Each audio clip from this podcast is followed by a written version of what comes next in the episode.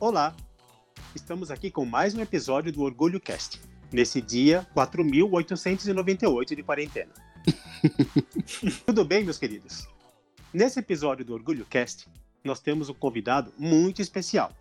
Temos aqui conosco hoje o Luiz Fernando Prado Shoa, que acabou de publicar pela editora Metanoia o seu livro Simplesmente Homem, relatos sobre a experiência cotidiana de homens trans. O Luiz, ele é um cara super atarefado. Ele é jornalista, professor, palestrante, militante, ele é ativista, ele é coordenador do núcleo de transmasculinidades da Rede Família Stronger, além de ser idealizador do evento Transmasculinidades em Pauta, articulista nos sites A Vida no Centro e no Pau para Qualquer Obra, e graduando em licenciatura e bacharelado em filosofia pelo Mackenzie. Ou seja, vocês já perceberam que ele é um cara que não faz quase nada. E ele vai falar hoje para nós, aqui do Orgulho Cast, eu, Fabiano e o Paulo, e para vocês, ilustres ouvintes, sobre temas referentes à transmasculinidade. Muito importante e mais do que nunca, considerando a situação que estamos vivendo, um tema que precisa ser debatido e discutido. Então agora eu queria chamar o Luiz para ele se apresentar para vocês e falar um pouquinho dele, do livro dele e de tudo isso que eu falei. Luiz, tudo bem? Tudo. É, antes de mais nada, agradecer ao Paulo, a você, a Leio Fabiano é, e os ouvintes é, no geral por esse momento. Assim, eu sempre quis participar do Orgulho Cast e essa está sendo uma boa oportunidade.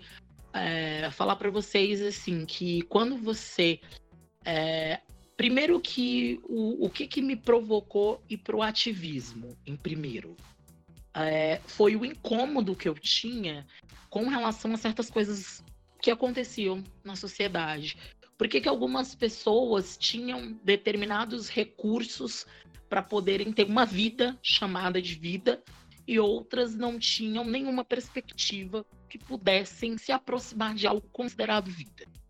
Foi isso que me atraiu para o ativismo, eu ter essa atitude enquanto pessoa, a começar até essa crítica, reflexão, eu comecei movimento estudantil, movimento secundarista, em grêmio estudantil, depois movimento universitário, depois fui para o movimento para questões identitárias, porque eu acredito que a esquerda tenha que fazer essa discussão, não só a questão pelo viés econômico, porque nós somos pessoas que impulsionamos todas as atividades humanas, então nós temos que falar de toda essa subjetividade e de como essas subjetividades e as suas singularidades estão embutidas em contextos sociais e aí eu fui para a questão LGBT, uh, eh, me defrontei com a minha transmasculinidade, e aí fui militar pela questão de visibilização de homens trans e pessoas transmasculinas. Eu quero deixar muito claro aqui para os ouvintes e para os ouvintes e ouvintes, né, que são pessoas que podem ser pessoas não binárias ou de gênero fluido, que a gente tem que falar disso aqui também. Por isso, vou sempre utilizar as três formas de linguagem aqui nas minhas falas. E aí a gente, primeiro que o segmento de homens trans ele é invisível de pessoas transmasculinas. Explicar primeiro, eu tenho que explicar essa conceitualização. Homens trans são pessoas que a sociedade disse que eles seriam mulheres por características corpóreas adquiridas aí no nascimento e na sua forma física. Mas essas pessoas não se reconhecem, não se percebem dessa forma, neste lugar, neste papel. Então, por isso, são homens trans.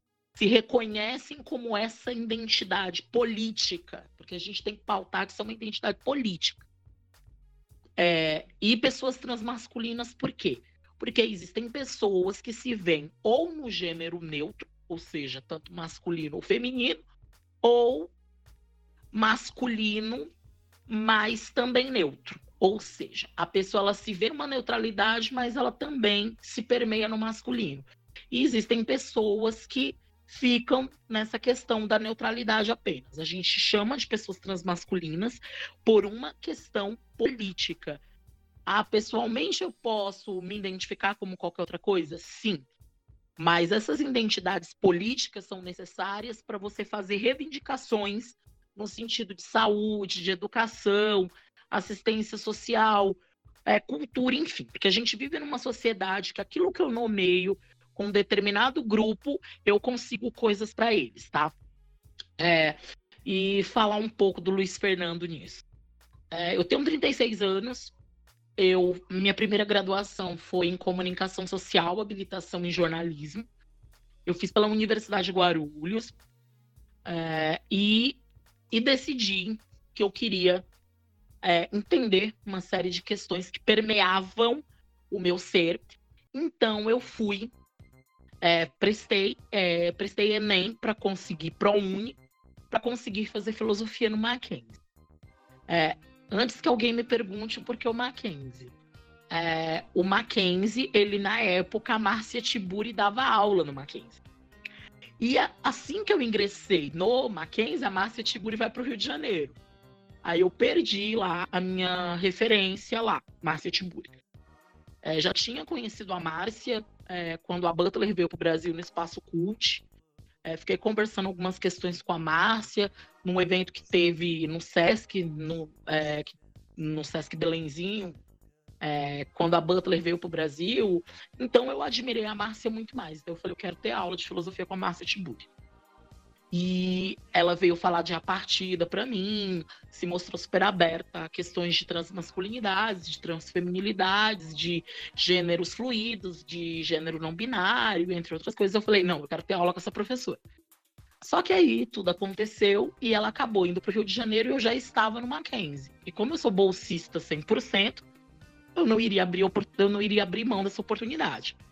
E lá no Mackenzie eu comecei a fazer problematizações eu já, na dita passabilidade de homem trans, porque eu já tinha modificado a questão de documentação via judicial, não tinha decisão de 2018 do Supremo Tribunal Federal para ser só um procedimento administrativo.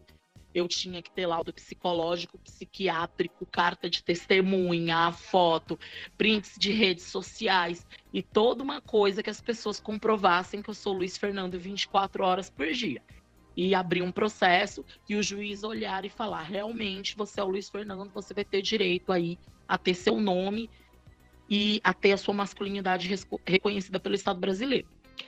E aí, dentro desse processo, eu já venho com o nome modificado, com uma aparência lida como masculina, e sou eu lá no Mackenzie. É, trabalho em um centro de cidadania LGBTI, o Laura Vermont, em São Miguel Paulista. Sou pedagogo do Transcidadania, sou responsável pela concepção das atividades pedagógicas, pelo acompanhamento escolar, é, por toda a questão que permeia a formação cultural, social do segmento de travestis, mulheres transexuais e homens trans, para elevar essa escolaridade e também dar subsídios é, subsídios no sentido de fazer essas pessoas terem uma crítica e uma reflexão acerca da realidade, para quando saírem do programa se perceberem como pertencentes a essa sociedade que os excluiu. E aí, dentro de tudo isso, vou eu para Mackenzie. Eu sou ateu, não tenho nenhum vínculo religioso. O Mackenzie é uma instituição presbiteriana, obviamente, que a reforma protestante para eles é o auge, eu trabalho em um espaço LGBT, LGBTI, é, sou LGBTQIA+, é, venho trazendo para o Mackenzie essas discussões. É, tanto que, por exemplo, nas minhas aulas práticas de discussão, eu trago filósofos e filósofas para poder pautar gênero, sexualidade e corpo dentro de um universo que é extremamente machista, misógino e tudo que vocês puderem imaginar. Então, a minha entrada no Mackenzie é uma disputa de espaço.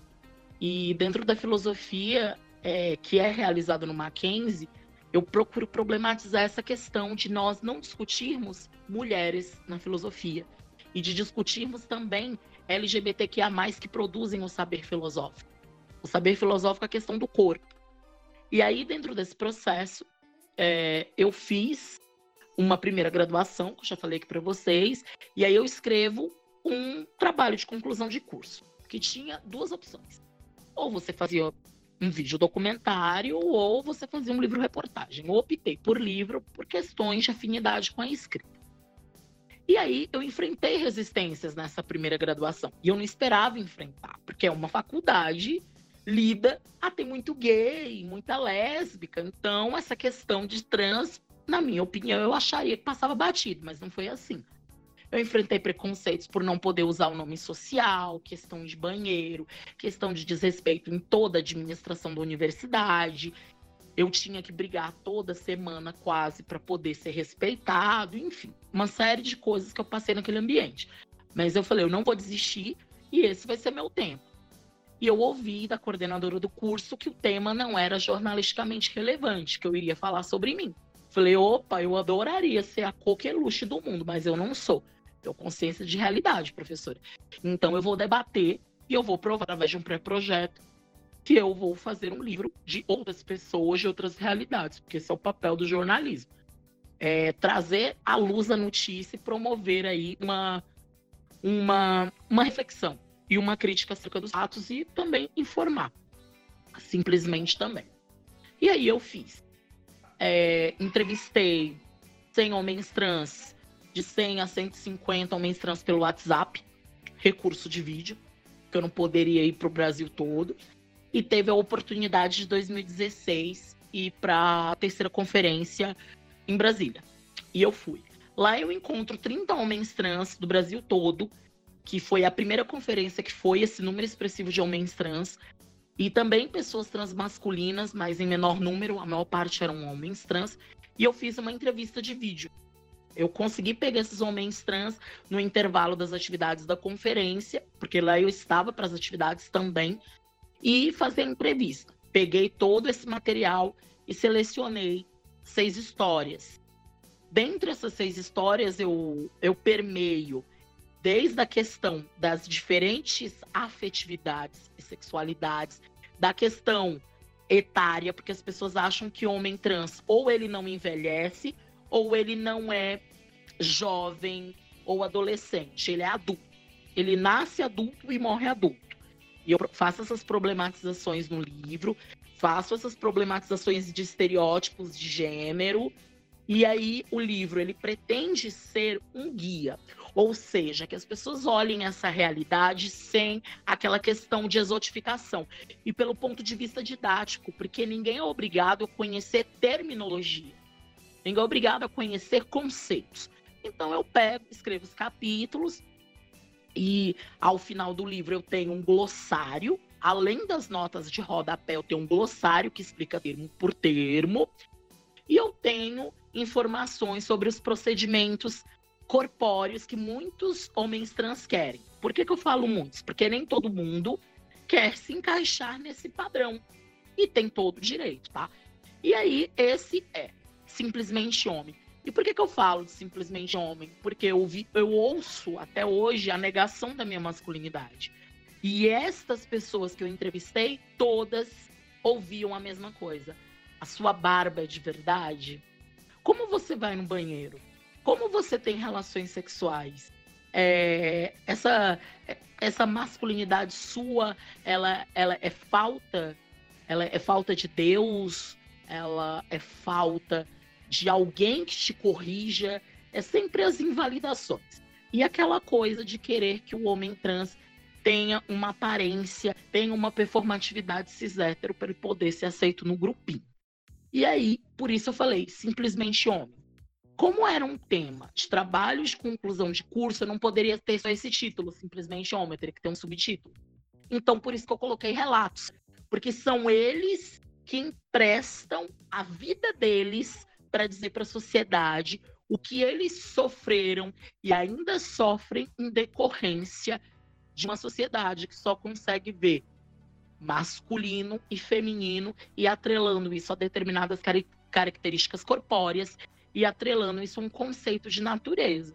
Porque eu não sei se vocês sabem que esse conceito de natureza que nós temos foi é, vilipendiado por uma pessoa que se via como o único ser da Terra. Quem é esse ser humano? um homem cis dito heterossexual e dito europeu. Ele, o centro do mundo, passa a ver todas as pessoas como inferiores e ele estipula o que é natural, o que é artificial, o que é bom, o que é ruim, o que é digno de ser lido e consumido, o que não.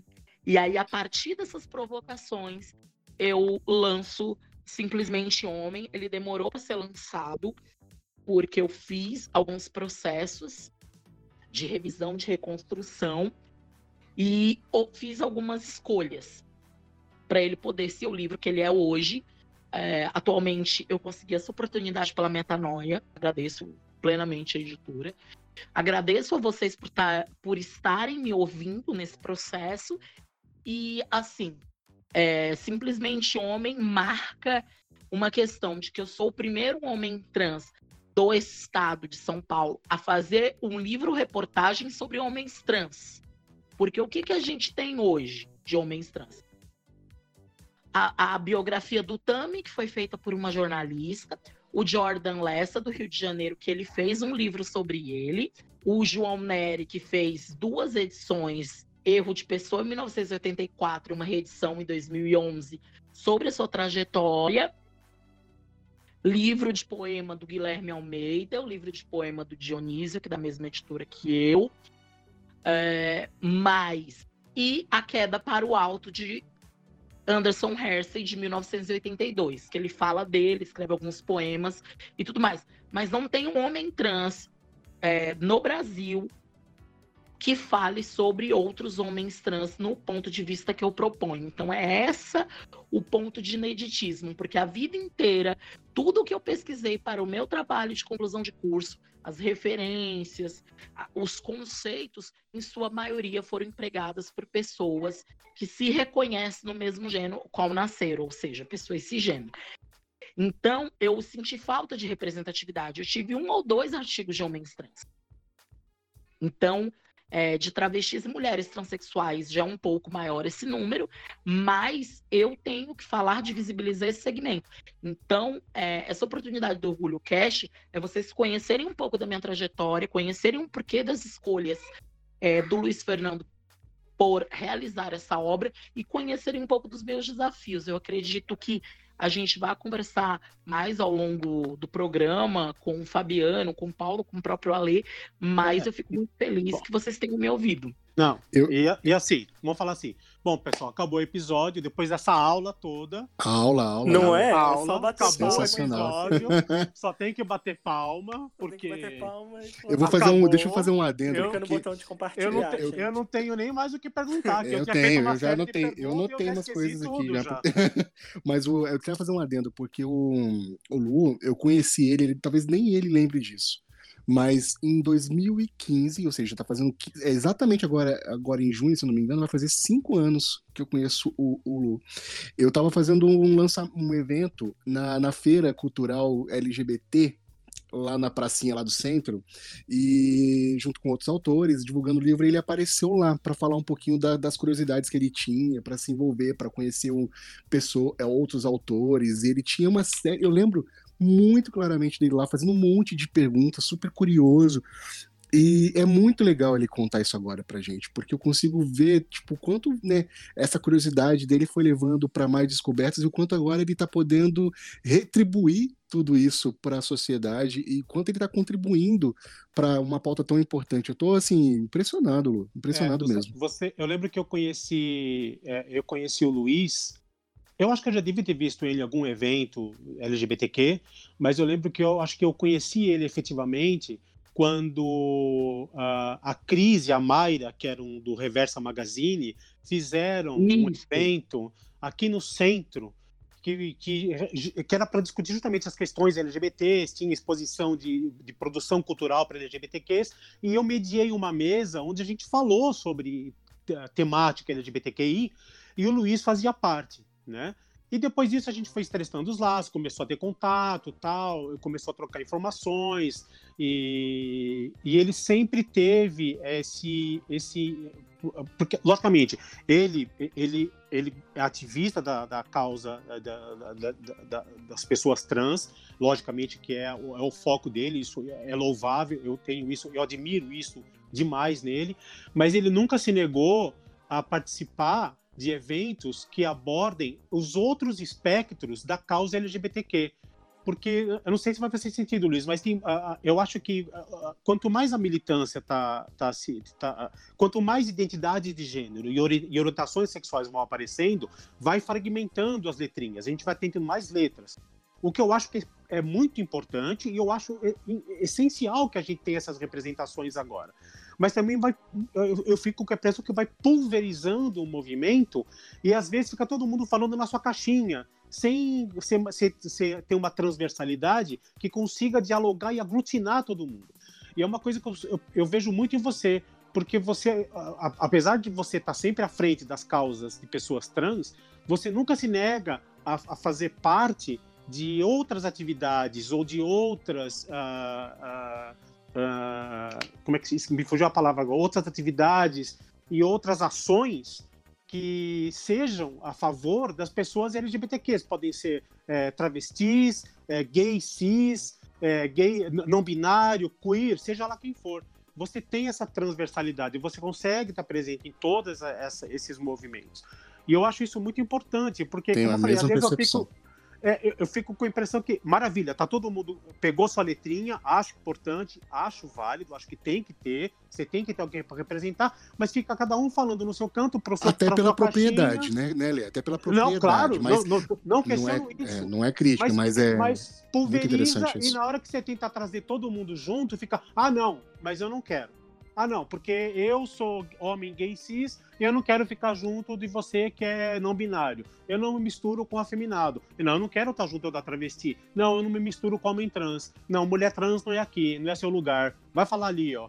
E, e, eu acho muito importante tudo isso que você falou. E eu sinto que você tem essa transversalidade, entendeu? Você consegue fluir, flanar entre, entre, entre todas essas letras e com um certo nível de, de respeito que eu sinto que as pessoas têm pelo seu trabalho, entendeu? Né? E cara, é, e depois, dessa, depois dessa aula, depois dessa aula que você deu, é, nossa, falei, eu podia falar assim, obrigado por obrigado a todos. Foi ótimo, aqui, até a próxima, gente, tchau. Tá ótimo, tchau, pronto, acabou. É, ô, Lu, me diz uma coisa, como oh, desculpa, Valdir, uma pergunta. É assim. Onde do livro, só queria uma pergunta antes, é, porque pra gente não já entender como compra o seu livro, onde encontra. É, vamos lá. O meu livro ele está disponível na loja, no e-commerce da Metanoia na Amazon. Eu descobri que ele estava na Amazon porque um amigo meu falou, Luiz, está na Amazon. E uma coisa interessante, só fazer esse adendo, né, já que vocês me permitem fazer, eu penso o seguinte, gente, eu venho de movimento social desde os 15 anos de idade. E uma coisa que eu aprendi é o capitalismo o neoliberal, o neoliberalismo, eles querem o quê? Eles querem segregar as pessoas em nichos específicos para elas não terem questão de unidade, delas se reconhecerem como proletariado, para elas poderem reproduzir opressões e ajudarem a justificar esse sistema. Então é o meu dever me unir com qualquer pessoa que seja vista como o não ser nessa sociedade, para ela se reconhecer enquanto ser e passar a entender o seu papel de criticidade e de reflexão, de voltar-se para depois produzir novas coisas e a gente conseguir fazer uma transformação social. Então, é, eu não consigo conceber, porque, por exemplo, as pessoas que eu convivo são homens, são homens trans, sim, são. Mas a maior parte dos meus amigos são homens cis gays, são lésbicas, cis. É, e quem me deu a oportunidade de falar dos meus textos, inclusive, foi a Sheila, que ela é idealizadora de uma revista chamada Alternativa L. Lá é uma revista lésbica, óbvio, mas ela falou assim: Luiz, eu não sou lésbica xiita. Eu entendo que eu preciso me juntar com as outras letras. Você é um cara que eu admiro, você é um cara que eu gosto. E você vai escrever para minha revista sim. Quem achar ruim, que ache. Quem achar ruim, que ache. Aí ela falou assim: quem quiser que ache ruim, que eu coloque travestido, transcidadania na capa da minha revista. Porque elas são mulheres. E não quero saber. Aí, você conversando com ela, você fala que não é só você que está nessa luta. Então, a nossa luta tem que ser para a, a a questão das visibilidades, das múltiplas identidades, das múltiplas sexualidades, das múltiplas é, das múltiplas questões do que tange gênero e sexualidade, mas a gente também não pode esquecer que é, nós temos que estar unidos, porque o nosso projeto de sociedade não pode ser um projeto de sociedade que privilegia as exclusões políticos, sociais e políticos econômicas, porque como que eu vou falar de gênero e sexualidade se o companheiro e a companheira está passando fome? Se o companheiro e a companheira não têm acesso aos ditos setores sociais, entendeu? Então, assim, é uma coisa que eu percebo é uma coisa que eu sinto, e enquanto nós, LGBTQIA, não nos posicionarmos de forma efetiva, falar, olha, eu vou me filiar a um partido, só que o partido ele vai ter que discutir gênero e sexualidade não como um complemento, mas como política pública e como política efetiva. E tem que ser pautado por todas as pessoas desse partido. E desse partido, dessa organização, desse coletivo, ou que seja para a maioria das pessoas é muito difícil, principalmente para as pessoas que são heteronormativas, é muito difícil entender a diferença entre identidade de gênero e orientação sexual.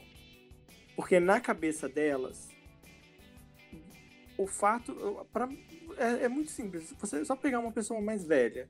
Quando você conta para uma pessoa mais velha que você é gay, ela automaticamente pensa em você vestido de mulher e querendo ser uma mulher. E não. Orientação sexual e identidade de gênero são coisas diferentes que têm que ser respeitadas. Só que é, um, é uma questão muito difícil das pessoas compreenderem a diferença de uma para outra. A minha pergunta é a seguinte: é, em que ponto você se, se percebeu um homem, um homem trans e em que ponto você é, descobriu a sua orientação sexual para poder entrar nessas militâncias. Porque sem se conhecer, você só ia estar cabeçada na, na parede. É, e isso faz muita diferença no seu trabalho, essa, essa questão tanto do gênero quanto da orientação sexual? Vamos lá. A minha vida é um, é, são processos, tá? É, é, é, um pouco longo, eu vou, eu, eu vou tentar resumir, eu juro, porque se as pessoas deixam, eu falo por mil anos. Vamos lá. É, eu, eu tenho esse grave problema. Eu vou fazer assim. É esse grave problema. Então vamos entender uma coisa.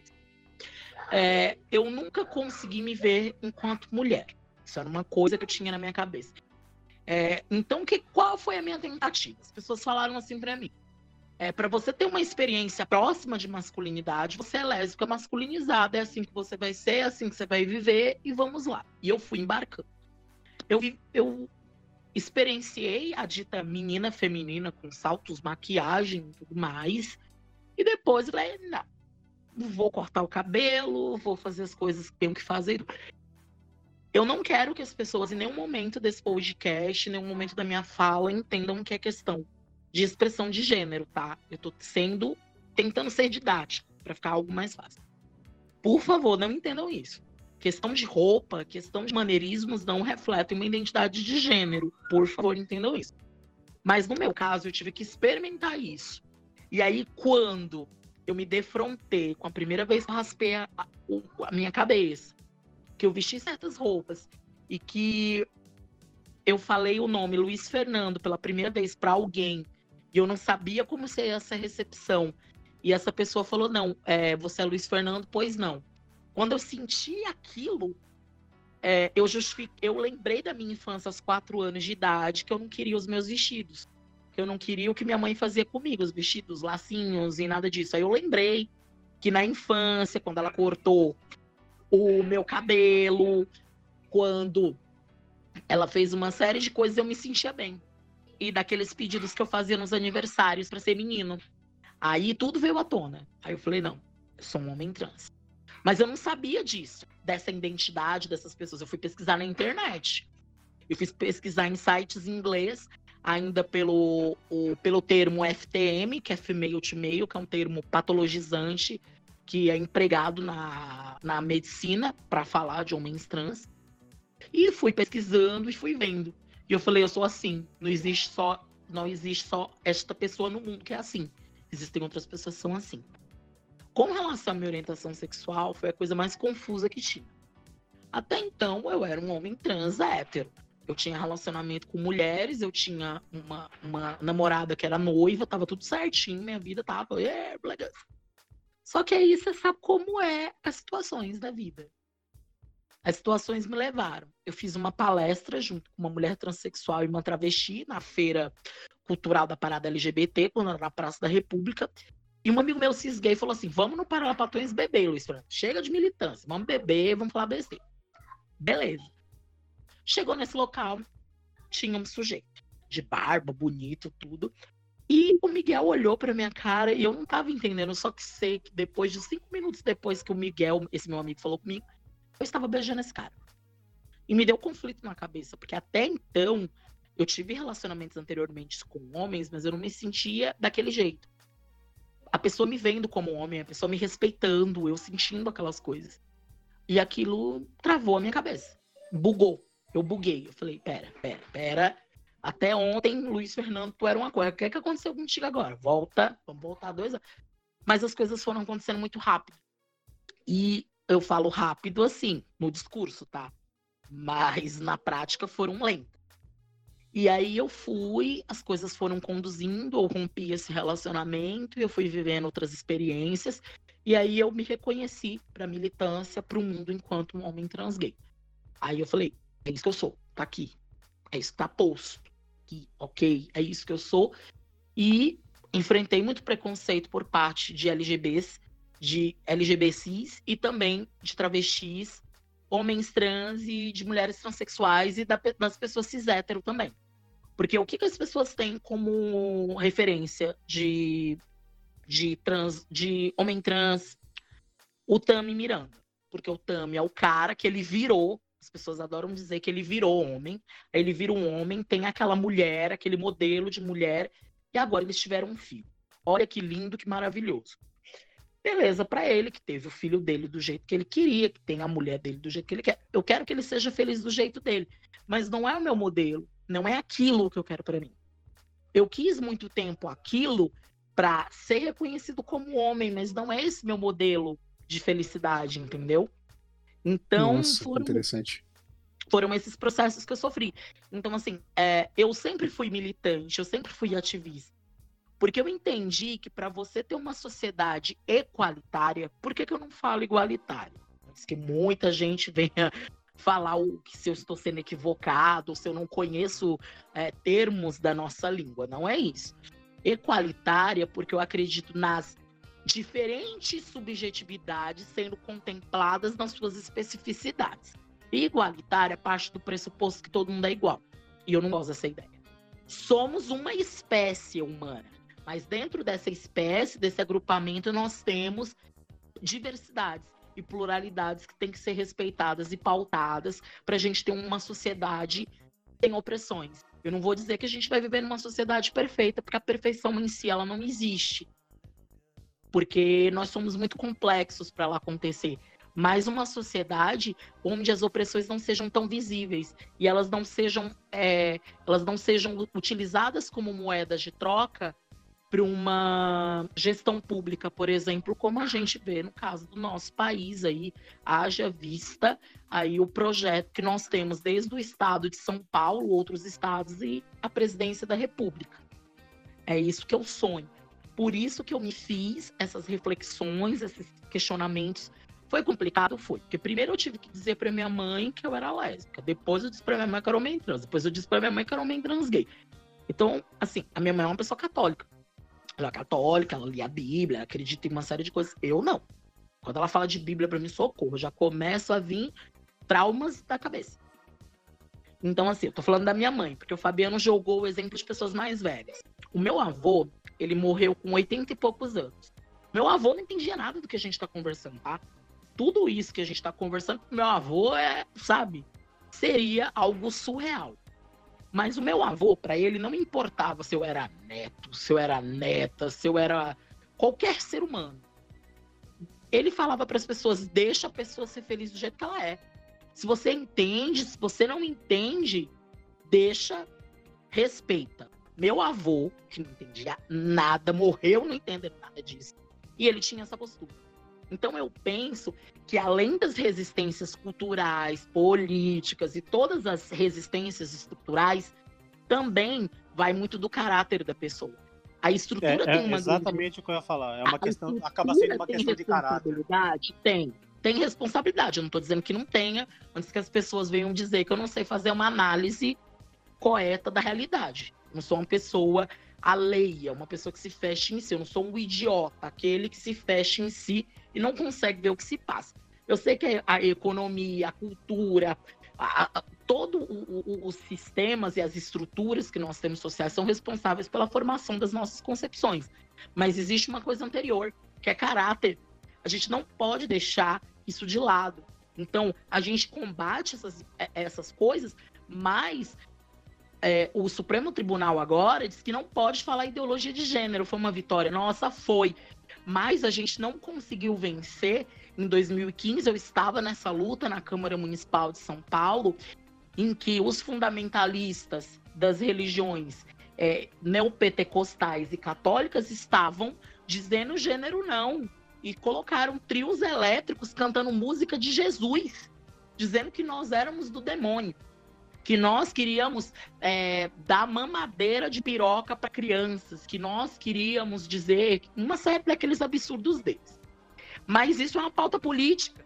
Muitas pessoas que lá estavam não entendiam o que estava fazendo. Uma senhora, ela falou: Meu filho, o padre falou que ia ter canção aqui, por isso que eu vim. Eu, eu acho que se desse mamadeira de piroca para todo mundo, todo mundo ia ser mais feliz. ia amar. Só eu, eu acho. Olha, eu sinceramente, eu queria ter tido na minha adolescência um kit gay na escola.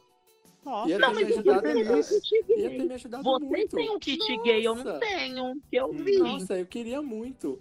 Imagina não. como seria muito mais fácil a vida de todo adolescente gay ali com do, kit. Anos, do meado dos anos 2000 ali, com o kit gay. Gente, Falando gata, é assim que funciona. Olha, eu vou te explicar. Será que ia vir com, com um manualzinho da Xuca? ah, eu não sei. Não, mas o kit gay o Paulo tem. O que, ia vir o kit gay. Ia vir um eu não sei. Um livro, uma que caneca, um perfume. Eu quero kit gay. Eu ah, quero. eu também quero. Eu não eu sei do que vocês estão falando.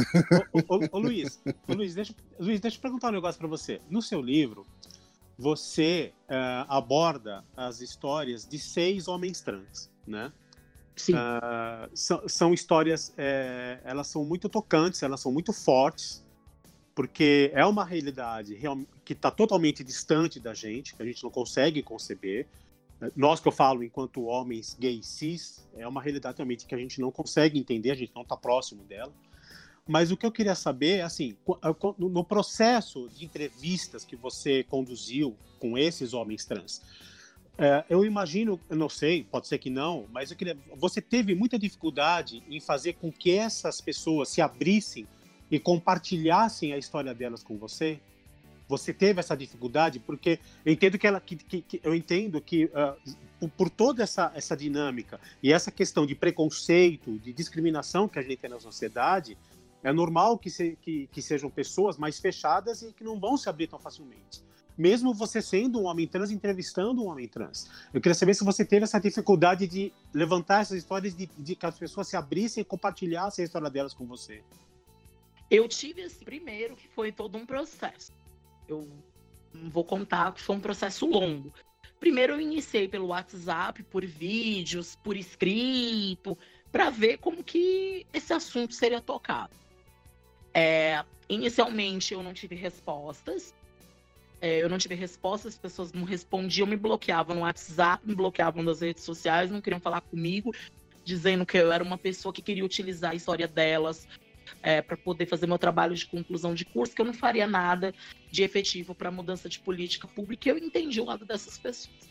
Aí depois, numa segunda etapa, algumas pessoas toparam, aceitaram, aí depois se empolgaram, passaram para outros homens.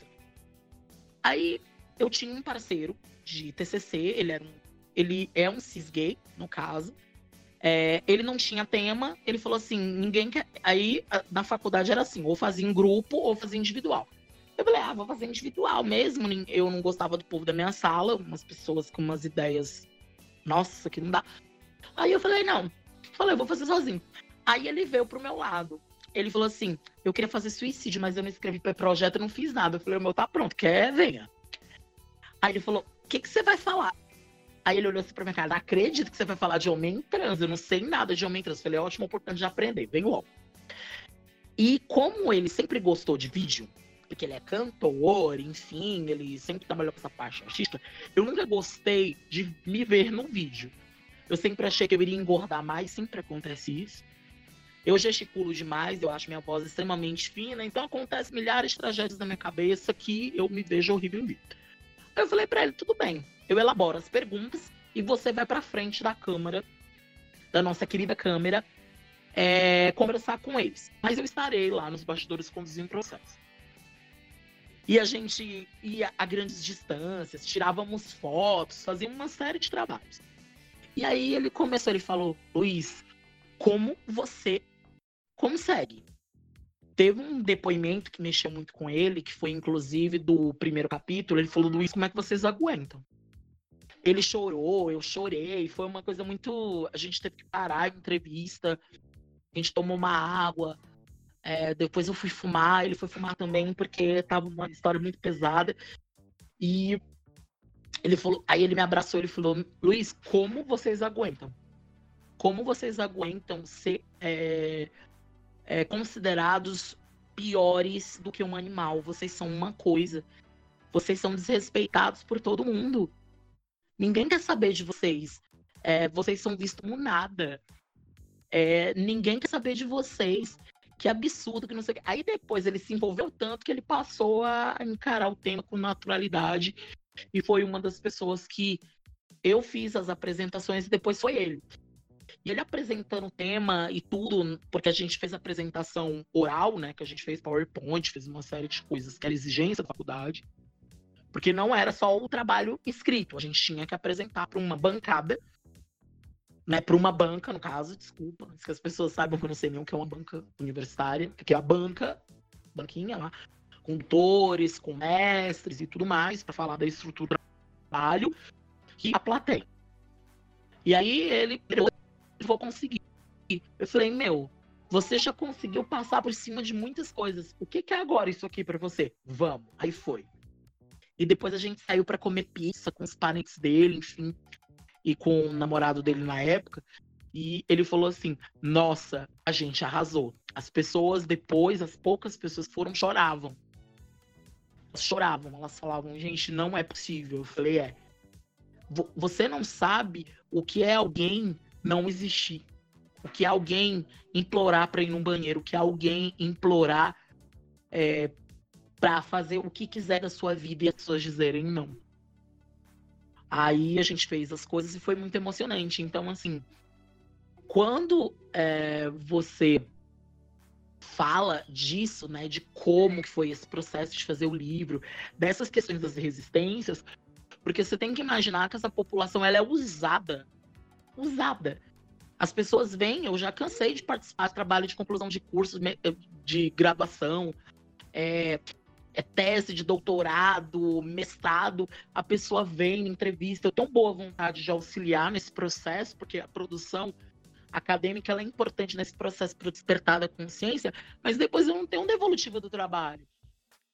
Depois eu não tenho devolutiva para o meu segmento. Aí eu falo, meu, mais uma vez a pessoa ganhou o título, nem oi para mim dá mais. Então, eu entendo essa resistência das pessoas trans, mas eu mostrei diferente. Eu falei, se você participar e a sua história foi escolhida, você vai estar envolvido no processo todo. Aí as pessoas se abriram mais. E elas viram que é, eu fazia o processo de decupagem da entrevista, eu já enviava para a pessoa. Falava, ó, tá, que foi isso que você falou, não foi? Foi exatamente isso que você falou. Não, pode mudar aqui, não foi isso, você entendeu de outro jeito. Então eu fazia essa coisa de bem de mil mãos para não ter comprometimento no argumento. É, e eu acredito que foi esse processo, que foi uma coisa que eu consegui envolver as pessoas nesse processo. Mas assim, é muito complicado também falar para uma pessoa falar de si sem, é, sem ela sem ela ter que reviver traumas, entendeu? Muita gente reviveu traumas me contando histórias.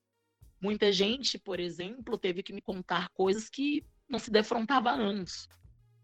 Mas que a entrevista teve que parar, a entrevista teve que continuar outro dia, ou a pessoa disse até aqui eu falo, dali não passa.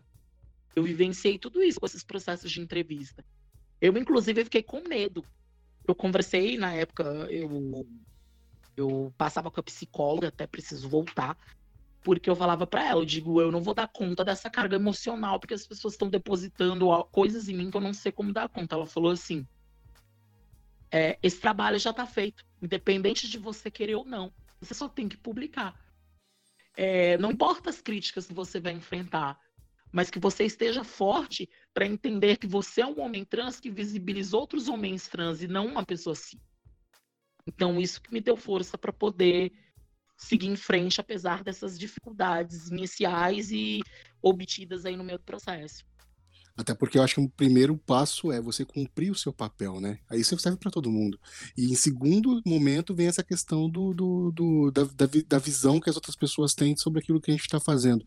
Perfeito, perfeito isso. E, e ainda bem que, e, e, às, e, às, vezes a gente tem esses temores, né? O que, que vão pensar? Que que, é, será que eu estou sendo chato em bater nessa tecla? Né? E, não, a gente precisa cumprir o nosso papel. É, é, é, se a gente tem propriedade naquilo, se a gente tem uma vontade de passar uma mensagem, de buscar uma transformação na sociedade, é, é, é muito importante que a gente primeiro dê esse passo para cumprir o papel, que é exatamente o que você fez.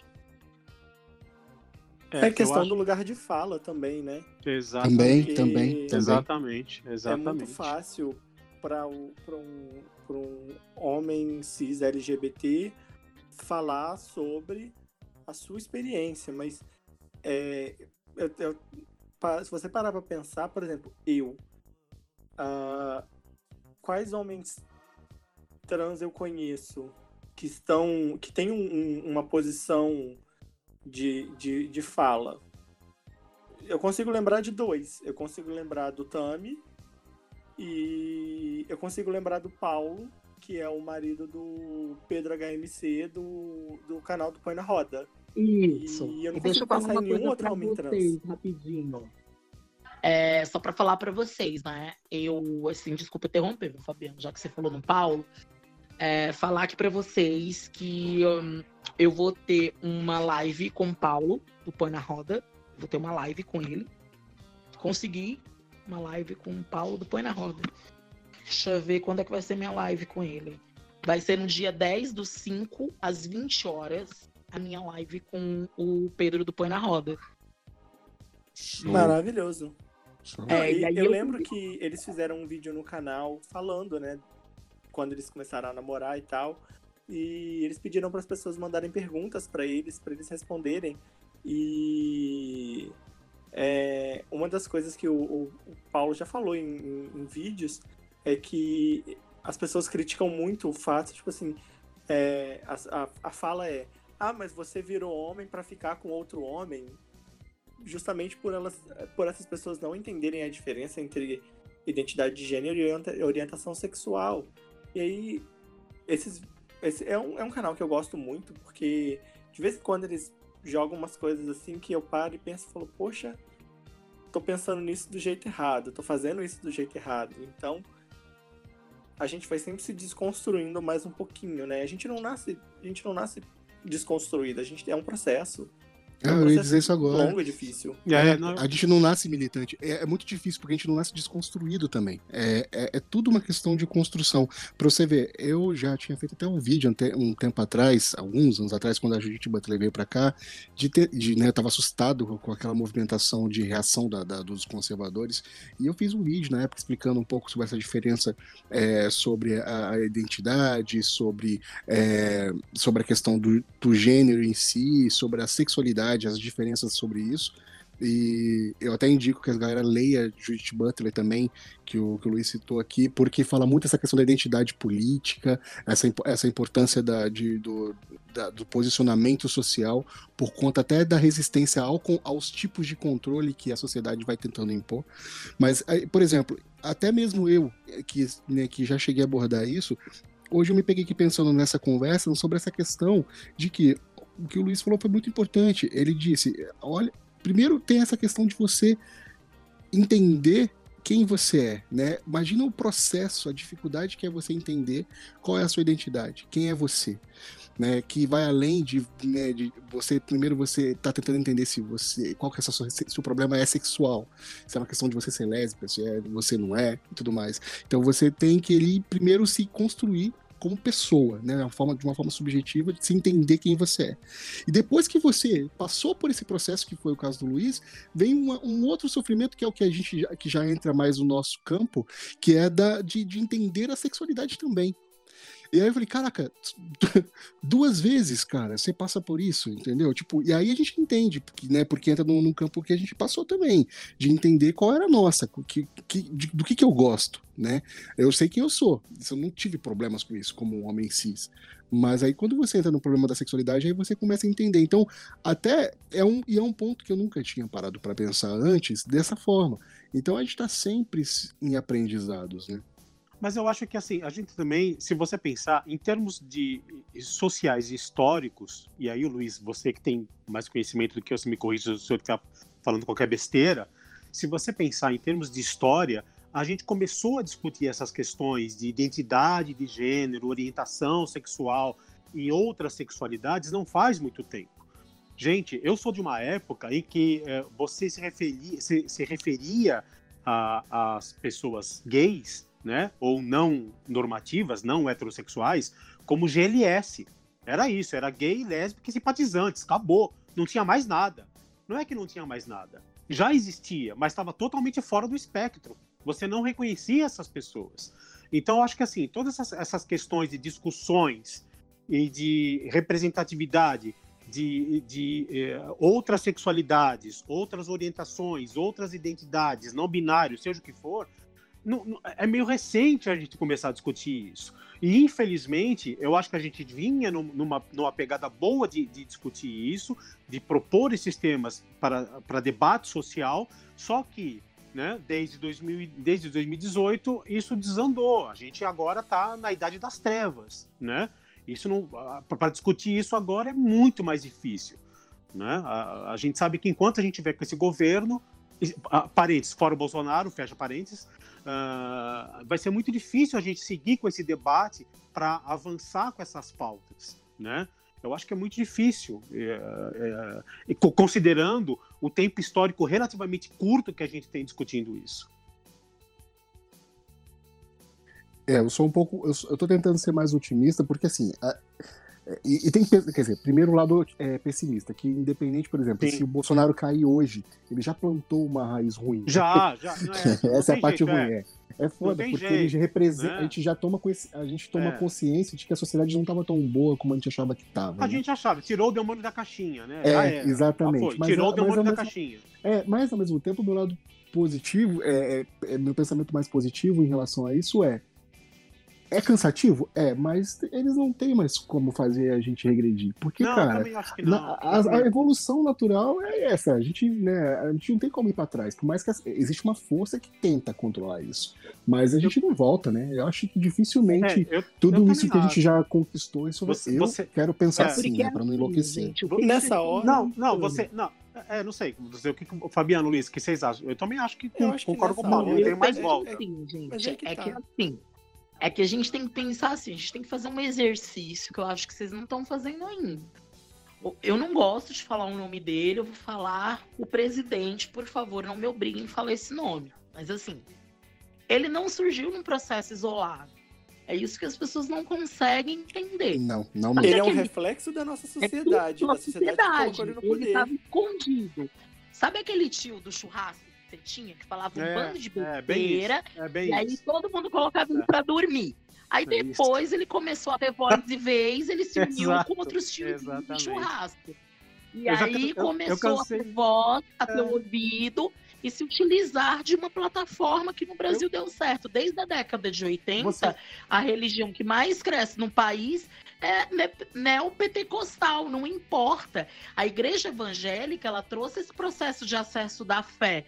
Eu posso ter na minha garagem uma igreja, eu não preciso ir lá para o centro da cidade com todas aquelas indumentárias. Eu posso ter uma igreja que dê respostas sociais imediatas que a, a política institucional não dá, que é a questão de cesta básica, que é a questão do conforto psicológico, o sentimento de pertencimento daquele local. E aí, a partir disso, eu monto currais. É, currais políticos. Aí eu passo a dizer que essas pessoas não se sentem representadas pela política institucional, disputam as eleições, ganham, porque de quarta a domingo você lá no culto vendendo a tua proposta, e você ter emissora de televisão, você ter essas pessoas adentrando os espaços acadêmicos e entre outras coisas, e aí você constrói o presidente da República, você constrói uma bancada evangélica, que é a bancada do, bancada do é, da bala, do boi da Bíblia. Então, esse foi um processo que começou no Brasil desde a década de 80 e nós não percebemos o quanto isso ia crescer. Eu falo isso como militante de esquerda. A decepção, porque a gente ficou preso ao quê? A determinados movimentos segmentados, que é movimento ligado ao sindicalismo, movimento de moradia e movimento estudantil. Fora isso, a esquerda não se penetra nesse país. Mas se for pensar bem, Lu, eu acredito que desde os anos 80 a militância também passou a ser um movimento em, em ascensão. Porque a gente vê ali da, aquele processo de redemocratização, né? Que acontece Sim. bem no começo dos anos 80. Que por que está acontecendo? Porque a galera está se organizando, né? Então Sim. as manifestações estão crescendo, e até então a gente, a, a, se eu não me engano, em 79, que, é, que a gente tem uma, uma, uma manifestação mais expressiva é, do movimento, mas aí começam a aparecer os jornais, e aí vem as diretas já, e aí vem todo esse processo de poder votar, começar a votar. Então foi uma ascensão que foi acontecendo. Então, tipo assim, forças, né? Qual que é a força? Para que lado que, que o negócio vai pender para ganhar? Nesse momento, a força tá da narrativa tá para lá, né? Tá neles, né? Isso, Parece que a gente conquistou muitos direitos. Exatamente. Então, todo exatamente. Que conquista o direito, ele vai ter reações. Reações, exatamente agora, isso a gente tem a internet, só que a gente tem que tomar cuidado com a internet, que as pessoas não pensam nisso. A gente tem uma internet como vocês, estão, a gente está longe um do outro geograficamente, mas nós estamos produzindo um conteúdo. As pessoas vão ter liberdade de ouvir esse conteúdo, vai ser distribuído de forma gratuita, ótimo, beleza. Só que a gente tem uma internet que elegeu um, um, um, uma coisa. O It. Vamos dizer que ele é o Iri. Vamos dizer que ele é lá o It.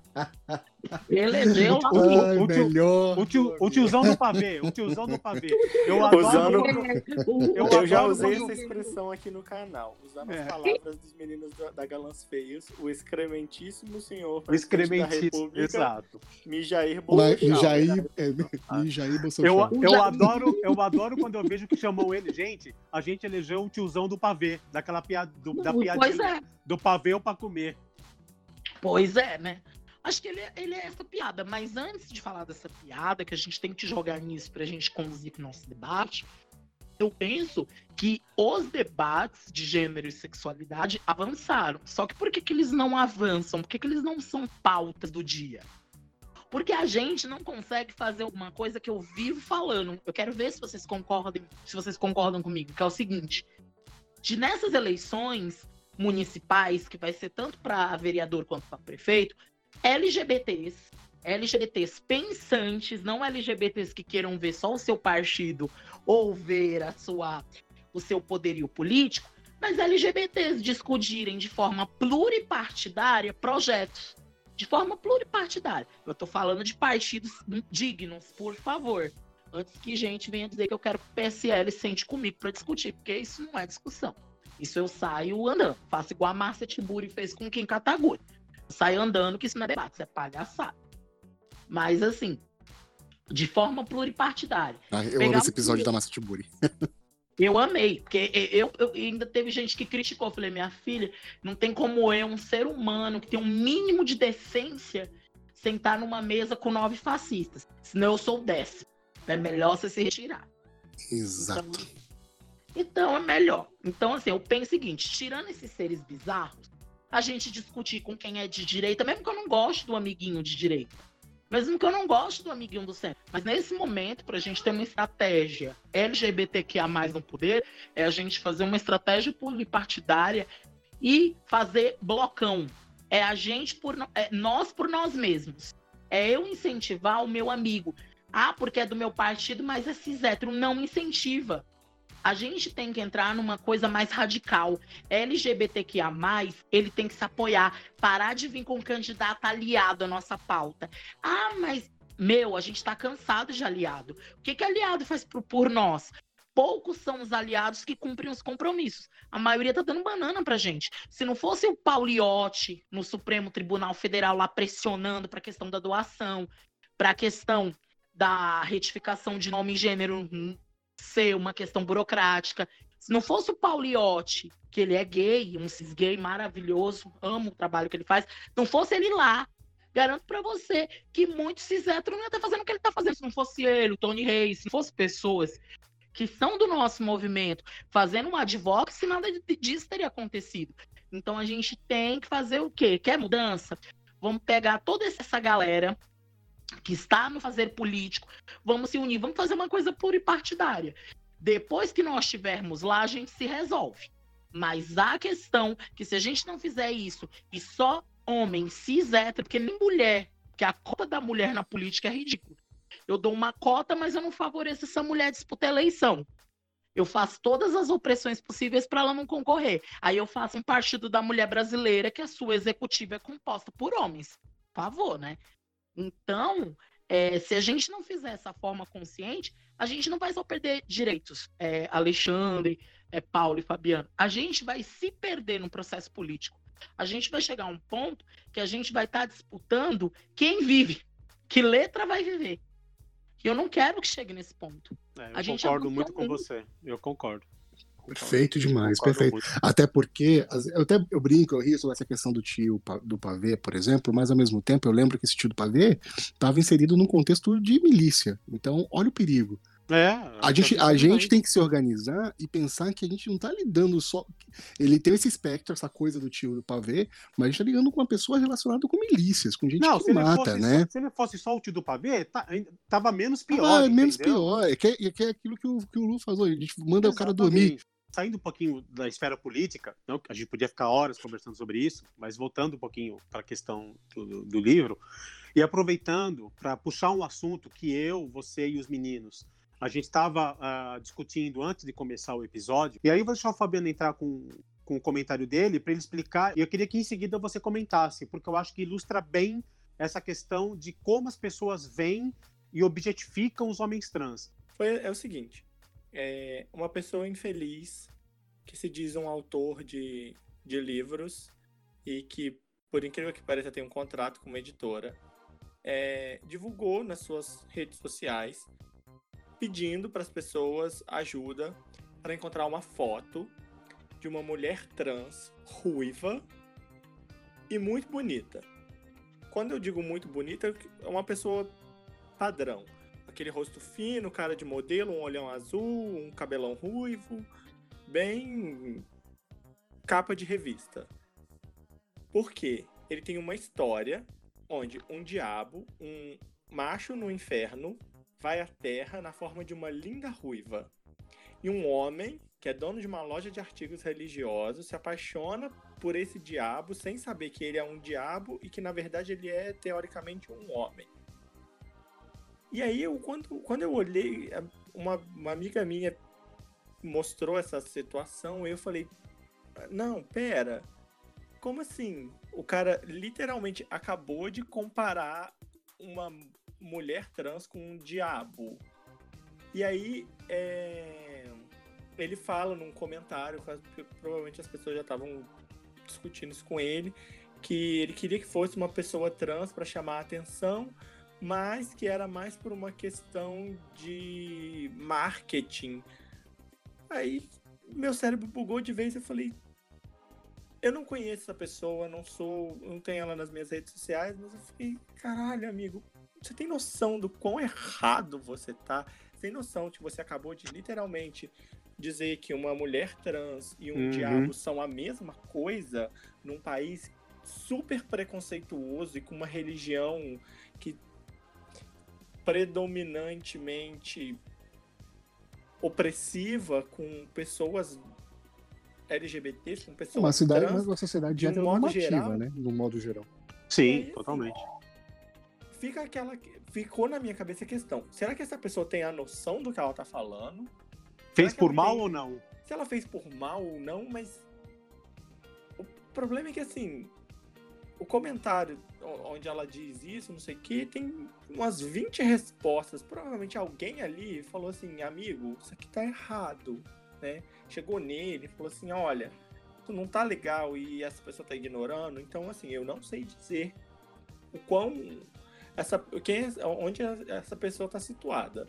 Se ela está situada na, na burrice alheia, porque ela não faz a menor ideia do que ela está falando, não, não tem conhecimento nenhum da causa, ou se ela está fazendo de propósito por mal caratice.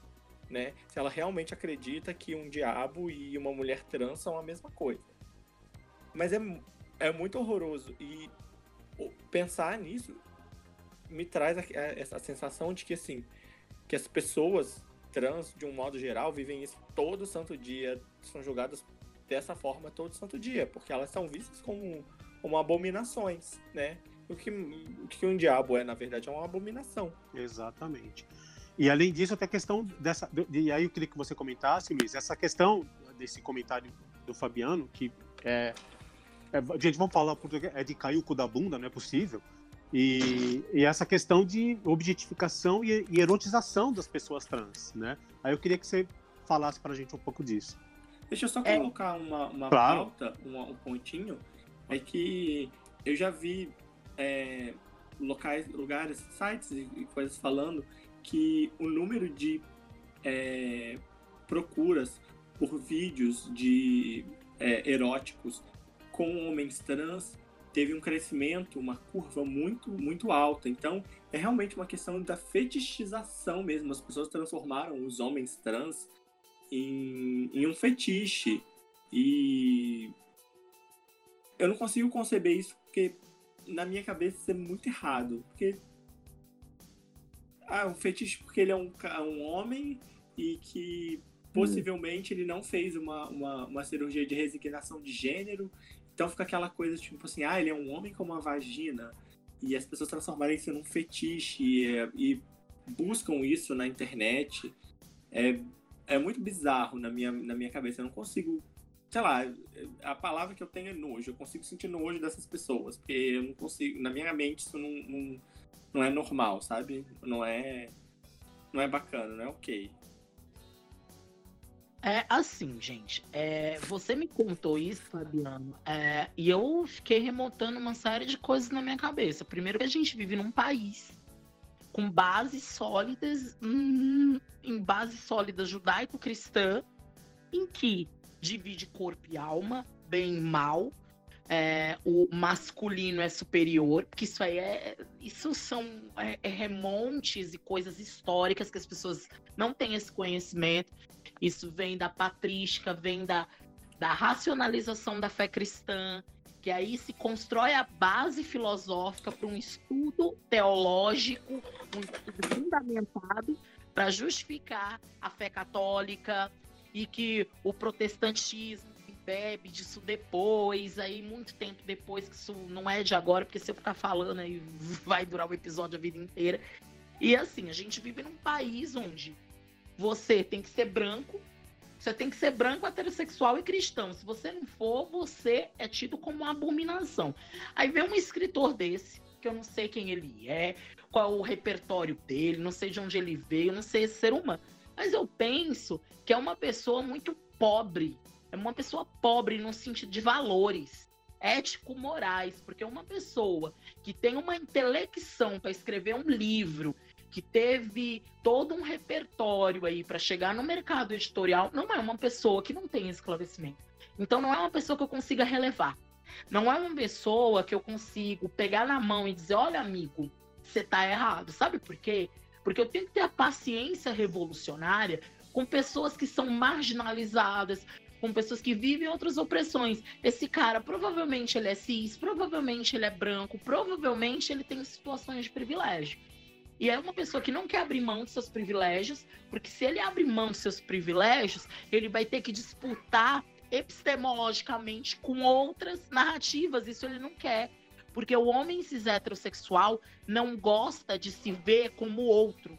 ele não gosta de disputar, porque ele sempre teve tudo, ele sempre sentou no alto do privilégio e falou: aquele é o outro, aquela é a outra.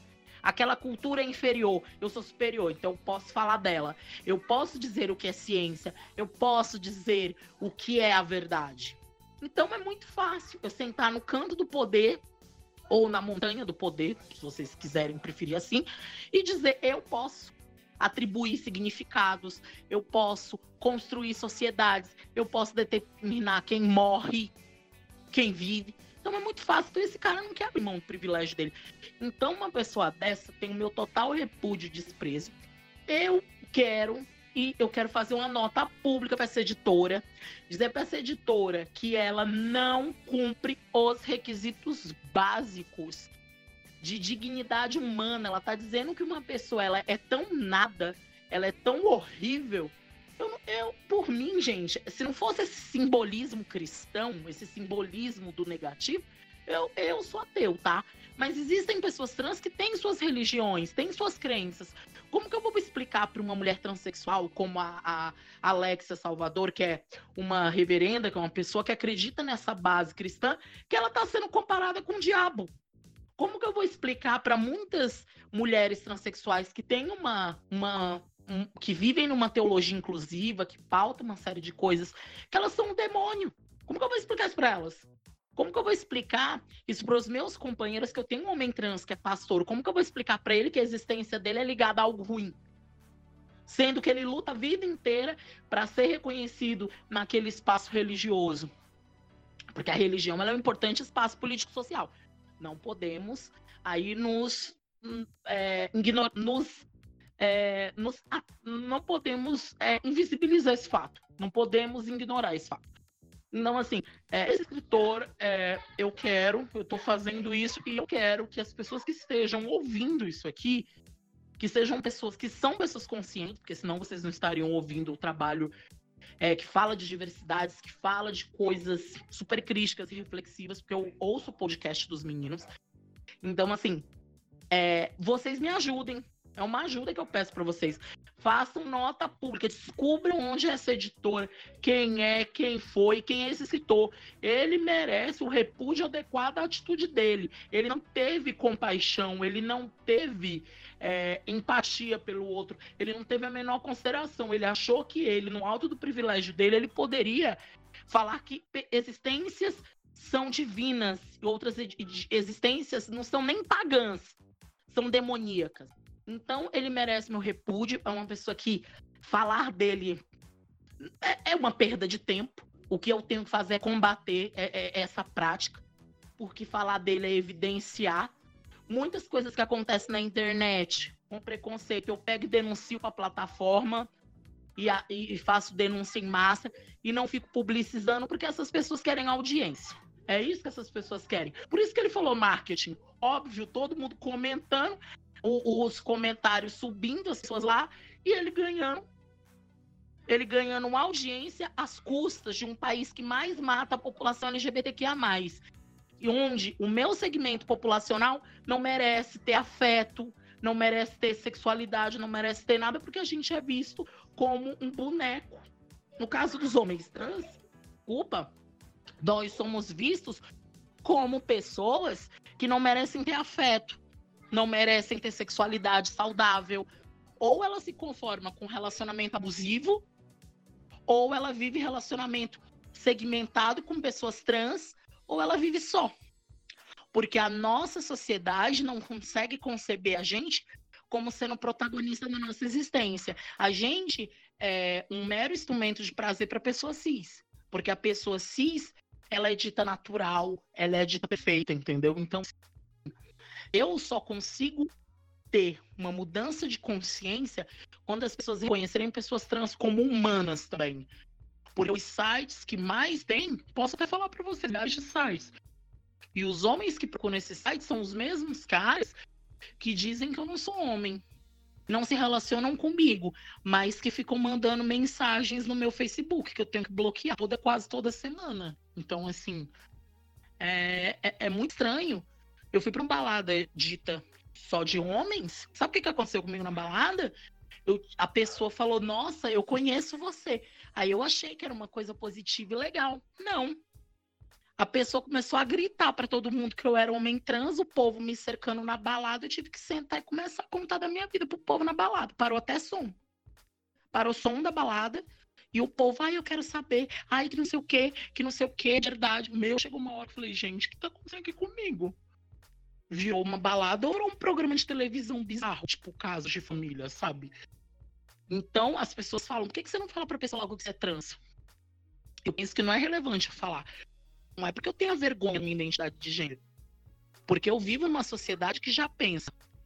Homem trans igual vagina, eu tenho nojo.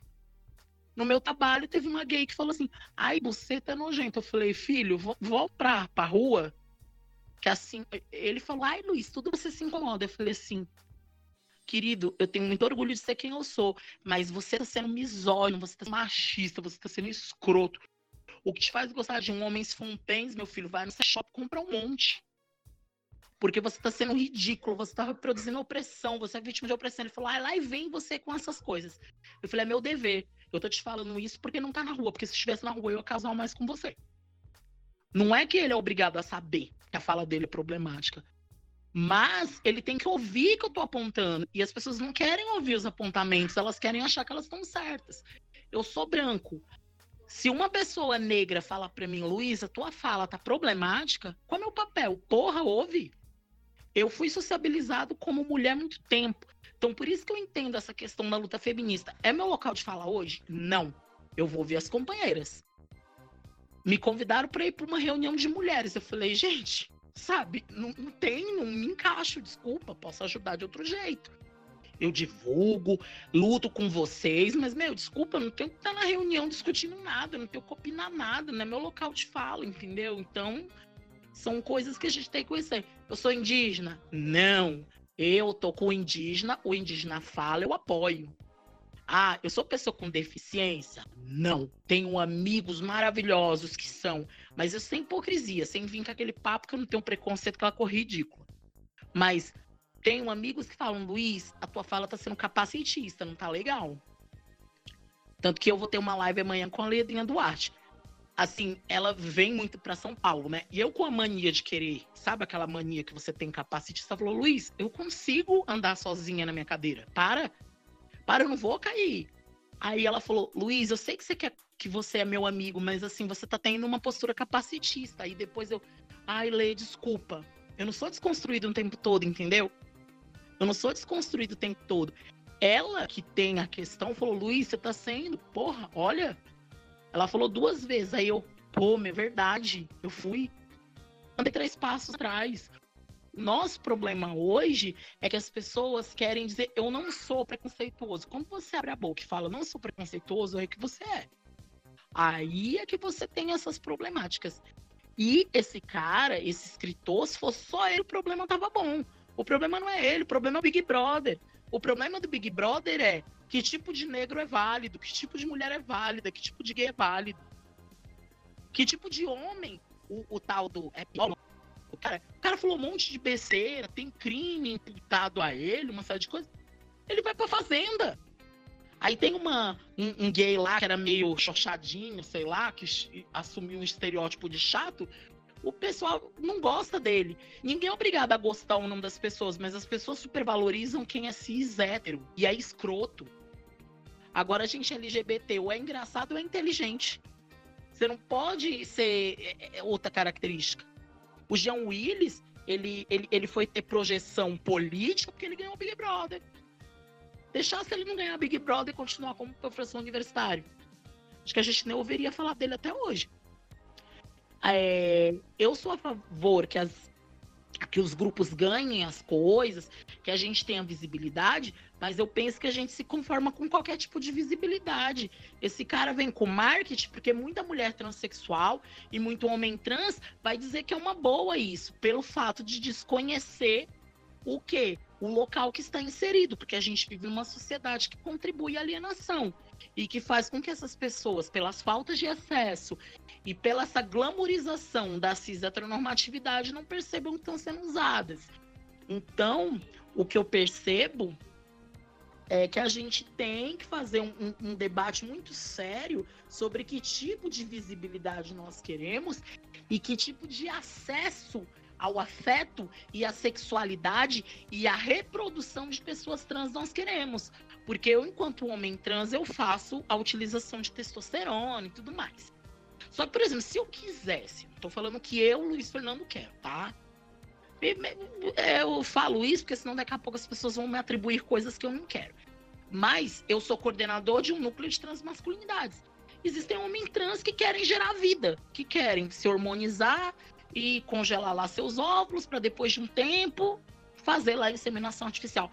As pessoas têm esse tipo de acesso? Não, vão ter que fazer uma relação convencional. E muitos homens trans têm essa problemática. E aí, o que, que eu faço com essas pessoas? E muitos homens trans são invisibilizados tanto socialmente quando são gays. O Paulo Vaz, ele é lindo, inteligente, maravilhoso, mas ele é o padrão. Olha o Paulo Vaz, gente. Olha o Paulo Vaz, ele é branco, ele é bonito. Ele é bonito. É muito fácil ficar com Paulo Vaz.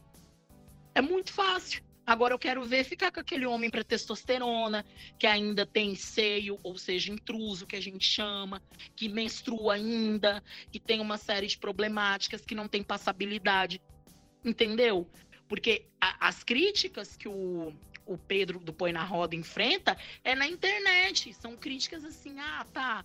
Ah, que tem a, o desafio lá que não consegue colocar rolon, que não tem pênis, aquela cor ridícula, tudo que eu vi o desafio dizendo que o homem trans não consegue fazer aquilo e que o Paulo Vaz é hétero. O Paulo Vaz, ele tem uma puta de uma publicidade. O Paulo também. Em contrapartida, tem esses comentários péssimos, mas tem toda uma legião de pessoas que admiram por causa das estéticas que se aproximam da cis heteronormatividade. Agora vai, vamos supor se fosse o Paulo Vaz com um homem trans gordo e negro periférico. Aí eu queria ver se ia ter a mesma aceitação. Enquanto a gente não fizer as discussões pelas intersecções e pelas coisas como elas devem ser, as coisas não avançam. As coisas vão ficar no, no fofinho. Gente, a internet ela é poderosa, extremamente poderosa, não é à toa que a gente tem um, um translocado na, na presidência da República. Mas ela não define as nossas relações sociais. O que a gente está debatendo aqui alcança algumas pessoas que têm uma boa conexão, mas é aquela pessoa que não tem a boa conexão e nenhum smartphone ou um telefone, uma coisa assim, não tem um computador. Eu conheço muitas pessoas que acessam a internet em telecentro, ainda hoje. Então, assim, a gente não está sendo tão inclusivo assim. Essa é a minha opinião. Eu acho um ponto importante aqui é o seguinte: uh, a gente não conhece, eu acho que nenhum dos três aqui conhece o cara, nem chegou a ler. Nós não lemos o livro que eu posso julgar em cima do, do, do dos, dos, trechos que o Fabi trouxe. E assim, o que eu entendi ali de errado, principalmente, era essa necessidade de, de trazer uma mulher trans para o marketing dele, ou seja, quis entrar numa onda, né?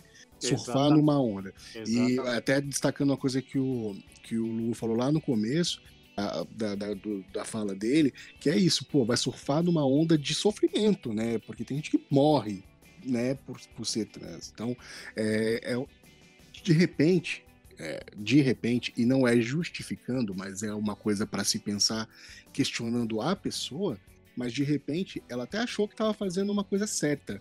Estou englobando, estou fazendo, ai que ótimo, olha que como eu sou, como eu insiro as pessoas, né? Estou é, dando oportunidade para uma mulher trans, né? Eu prefiro até pensar, eu prefiro até pensar que não foi uh, De repente sim, porque se você de repente sim, porque se você for pensar pelo livro em si, a sinopse que ele estava explicando era é um diabo que vem para a Terra em forma de mulher para e seduz um cara religioso.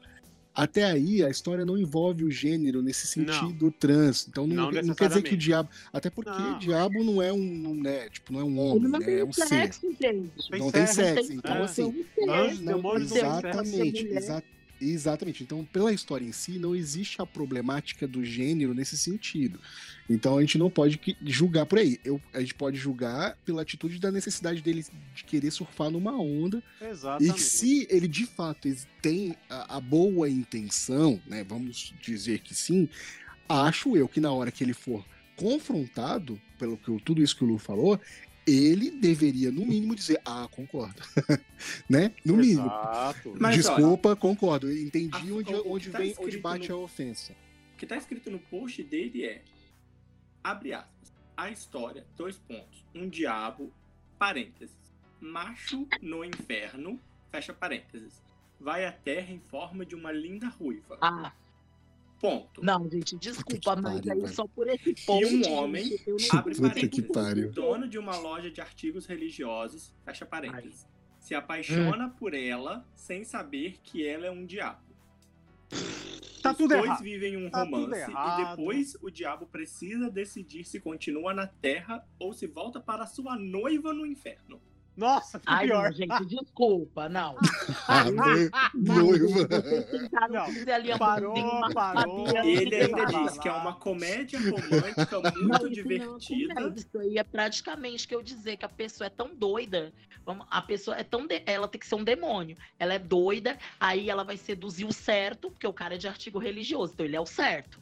Então esse demônio é tão desviado que vai lá tentar a vida do certo. Aí o demônio é tão demônio que ele é posto na história para deturpar. E aí isso abre margem para essas curas gay. Isso abre margem para cura, isso abre margem para uma série de coisas que patologizam as nossas existências. Desculpa, mas o Fabiano acabou de endossar meu discurso. O cara fez com uma intenção maléfica, gente. Ele falar que a pessoa era isso, virou aquilo, daqui a pouco isso, daqui a pouco aquilo. Não, gente, isso é mau caratismo, isso sei lá. Não, a, intenção dele, a intenção dele foi é. péssima. O do marketing dele foi horrível. Ele, ele assume né, no diálogo que ele fa faz isso para causar. Ele fala isso no diálogo dele. Bom, eu, eu é que eu não sei se no, é que eu não sei se no livro entra nesse Uma ponto. pessoa num comentário pergunta por que, que tem que ser uma pessoa trans. Se uma ruiva natural já, não, já, já é difícil de achar, porque ele ainda faz essa questão. Ele gostaria que fosse uma ruiva natural. Natural. Natural, linda, mulher trans. Né? E aí ele, ele comenta o seguinte: seria interessante. Ele fala, ele fala que não, não precisa ser, mas que gostaria que fosse. Porque seria interessante se fosse uma trans. Bom, acho que chamaria mais atenção. Afinal de contas, meu livro coloca em discussão o relacionamento de um diabo com um homem. Ponto. Foi apenas uma ideia de marketing que eu tive. Ah, não, gente. Tudo errado, Esse né? Esse comentário acaba, assim, a sinopse né? já foi ruim o suficiente.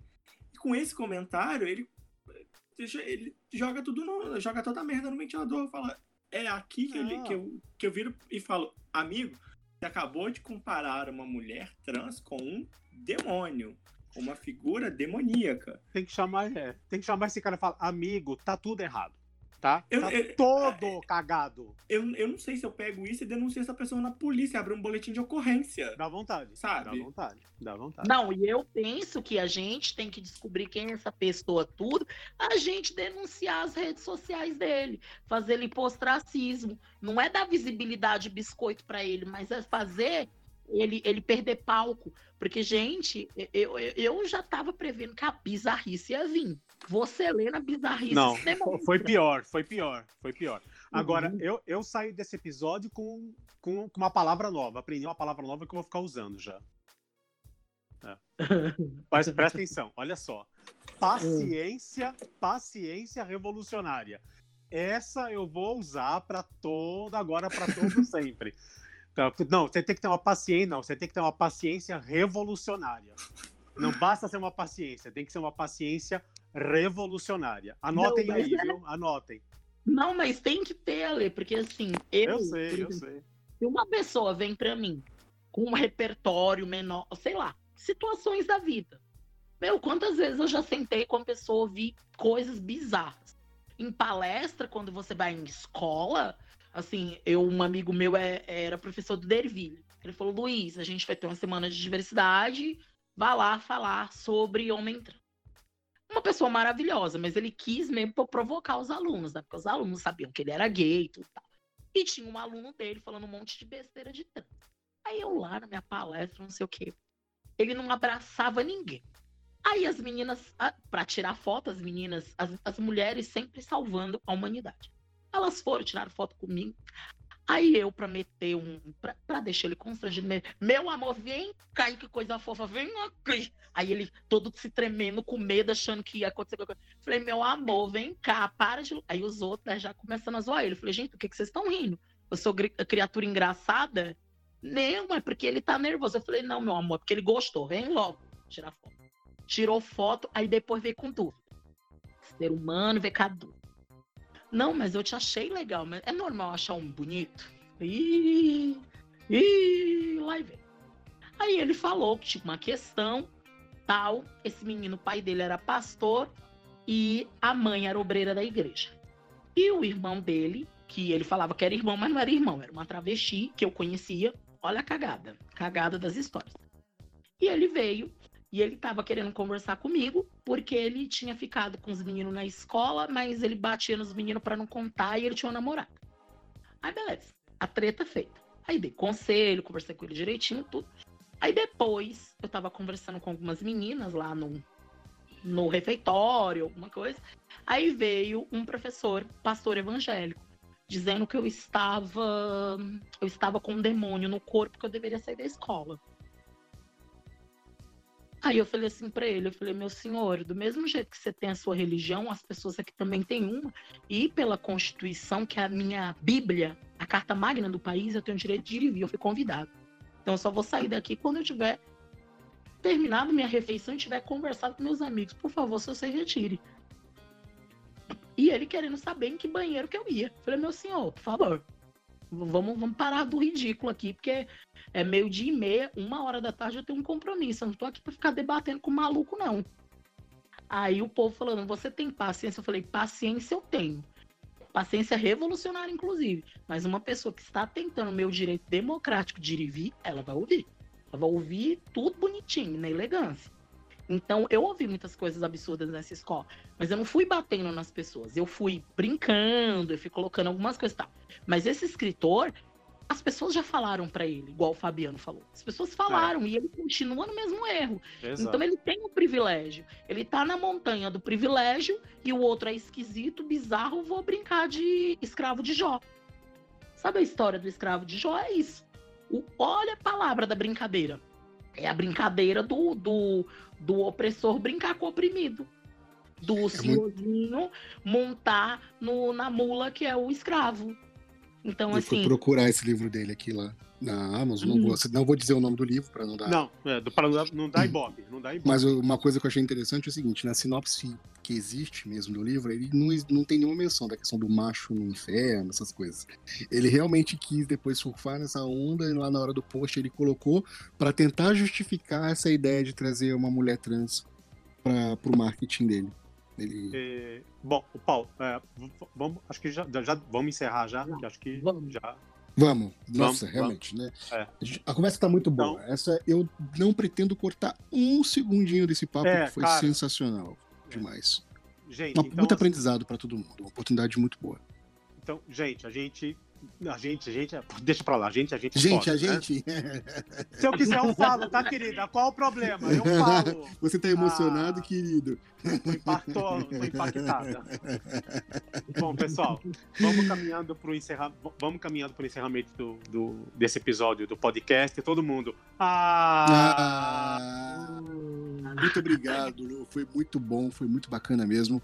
É, obrigado por essa oportunidade de, de, de ouvir né, o que você tinha para dizer.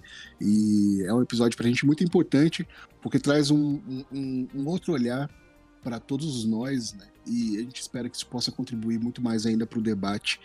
E, e, eu deixo como destaque o que você disse: a gente tem que virar um grande bloco de resistência, né? Porque é, a gente precisa vencer essa narrativa que a gente tem vivido.